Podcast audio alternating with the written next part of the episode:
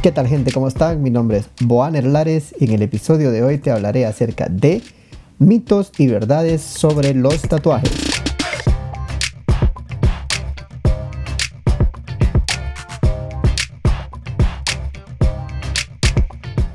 Empezaré diciéndote que no todo es verdad ni todo es mentira en el antiguo arte de los tatuajes.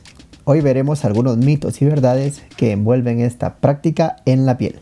Uno de los mitos que más he escuchado en el estudio es, ¿puedo donar sangre? Y la respuesta es sí, sí puedes donar sangre después de tatuarte.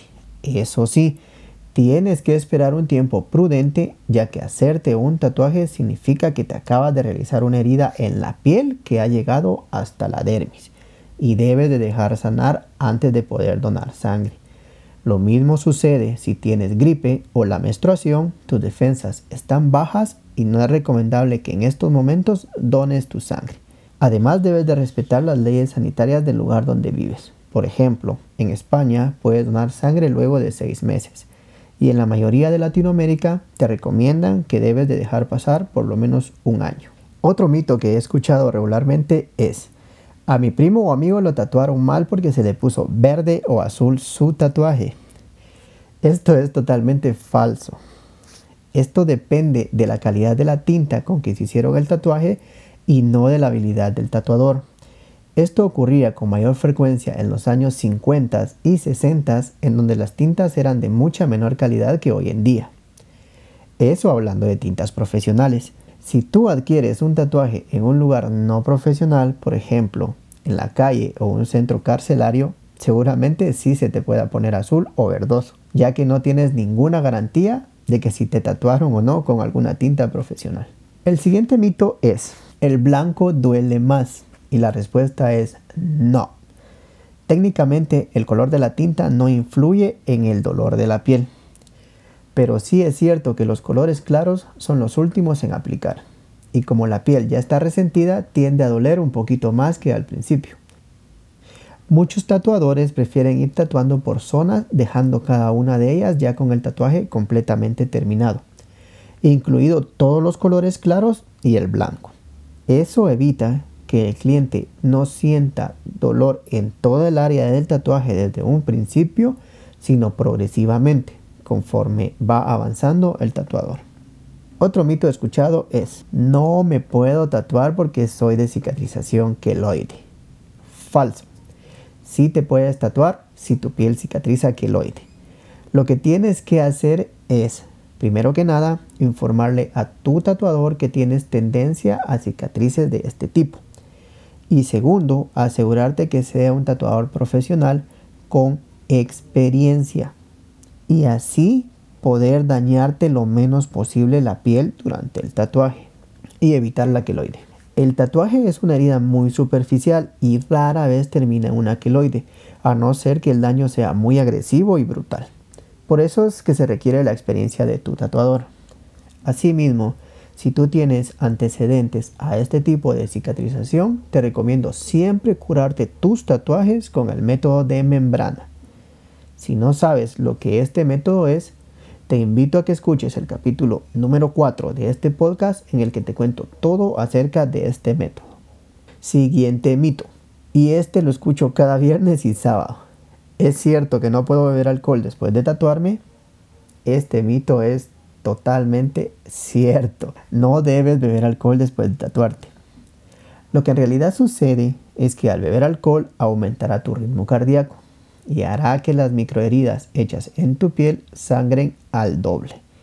Además el cuerpo expulsa el alcohol por los poros, causando que tu cicatrización sea más lenta, dolorosa y hasta puedas contraer una infección por la constante humedad. Si deseas beber alcohol, lo ideal es que esperes de 2 a 3 semanas. Recuerda que la aguja entró a tu piel cerca de 3.000 veces por minuto, por lo que debes de dejar un tiempo prudente para sanar. Otro mito muy común es, ¿es cierto que no puedo tener relaciones sexuales después de tatuarme? Este mito es cierto, pero no porque no puedas. De que puedes, puedes. Lo que sucede es que el tatuaje es una herida abierta en la piel y al momento de practicar cualquier actividad física que genere sudoración, movimiento y fricción, corremos el riesgo de lastimarlo e infectarlo. Yo recomiendo por lo menos esperar unos cuantos días para tener relaciones, al menos en lo que cierra la herida, que estos pueden ser entre 3 a 5 días, dependiendo de cada persona. Eso sí, también teniendo mucho cuidado de no lastimarlo durante el acto. Y para actividades deportivas te recomiendo de 2 a 3 semanas de reposo. Otro mito es, el primer tatuaje es el que más duele. Esto es falso. No mientras más te tatúes te dolerá menos. Lo que sí es cierto es que hay zonas del cuerpo más dolorosas que otras. Por ejemplo, puede que tu primer tatuaje sea en el hombro y no te duela tanto como si te haces un segundo tatuaje en las costillas o el tórax. Definitivamente uno dolerá más que el otro, independientemente del orden en que te lo hagas. Siguiente mito. Es verdad que si me hago un tatuaje ya no podré parar de hacerme cada vez más y más. Esto se podría decir que es falso. No existe ningún elemento o componente dentro de la tinta que provoque una adicción, pero sí existe el impacto psicológico. Y al igual que cuando nos compramos ropa nueva o probamos cierta comida que nos gusta, tendemos a repetir este comportamiento una y otra vez. Esto depende más de nuestra primera experiencia con el tatuaje. Si acudes con una persona profesional, seguro tu primera experiencia será muy agradable y terminarás repitiéndola. Bien, seguimos. ¿Los tatuajes son una moda? Falso. El tatuaje en sí no es una moda. De hecho, han existido en la cultura del ser humano desde hace más de 5.000 años y seguirán estando mientras el ser humano exista. Lo que sí ha sucedido y seguirá sucediendo es que con el pasar del tiempo ciertos estilos de tatuajes se hacen con más frecuencia que otros, pero son solo épocas dentro del tatuaje. Otro mito es, todos los tatuajes tienen que tener significado, esto es falso. No por hacerte un tatuaje con o sin significado lo hace un buen tatuaje. Muchas personas tienen tatuajes simplemente por el amor al arte, porque les gusta cómo se ven, Incluso hay tatuajes que sirven únicamente para ornamentar el cuerpo, sin ningún significado. El punto es, está bien tener un tatuaje con significado, pero está igual de bien tener uno sin significado. Al fin y al cabo, cada quien es dueño de su propia piel. Otro mito que he escuchado es, hay estilos de tatuaje que sanan mejor que otros. Esto es totalmente falso. Y es que no depende del estilo, sino de cómo fueron tatuados y cuidados. Recordemos que el tatuaje es el bello arte entre inyectar tinta en la piel y una buena cicatrización. Así que no por ser un estilo en específico va a sanar mejor o peor que otro estilo. Al final depende de un buen trabajo entre el tatuador y el cliente con la cicatrización. Este mito es muy común en personas ya mayores y es que piensan que tatuar es fácil totalmente falso. Es más que simplemente pegar un dibujo en la piel. Esto tiene su complicación. Requiere de mucha técnica, de mucha práctica y además de mucho conocimiento. Muchas personas creen que por el simple hecho de saber dibujar es fácil tatuar.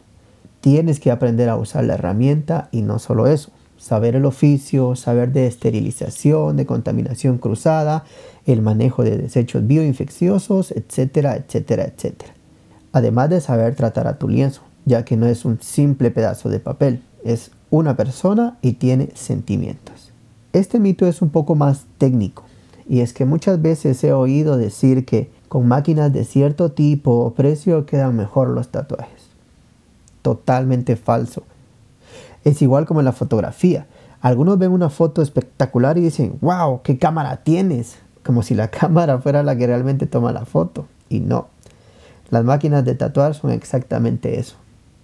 Una herramienta más para nosotros los artistas. Por último, mencionaré este mito que es, el arte es talento y con eso se nace. Esto es totalmente falso. El talento se trabaja. Es algo con lo que algunas personas nacen, pero solamente les es una facilidad para aprenderlo y desarrollarlo. Pero esto no quiere decir que tú no puedas ser un artista que con esfuerzo y trabajo puedas dedicarte a esto. Si solo se dedicaran los prodigios y talentosos a tatuar, tendríamos solo como tres personas tatuando en el mundo. Y hasta aquí con el episodio de hoy. Como siempre, espero haberte ayudado con toda esta información y si te ha gustado, compártela. Puede que tú también ayudes a alguien más y recuerda, puedes escribirme o dejarme un comentario en mis redes sociales, Facebook como Boaner Lares, Instagram como arroba boaner o bien a mi correo electrónico boaner. No olvides suscribirte y seguir este podcast ya que en el siguiente episodio te estaré hablando acerca de tatuajes infectados, síntomas y curaciones. Me despido y esto fue Charlemos de Tatuajes.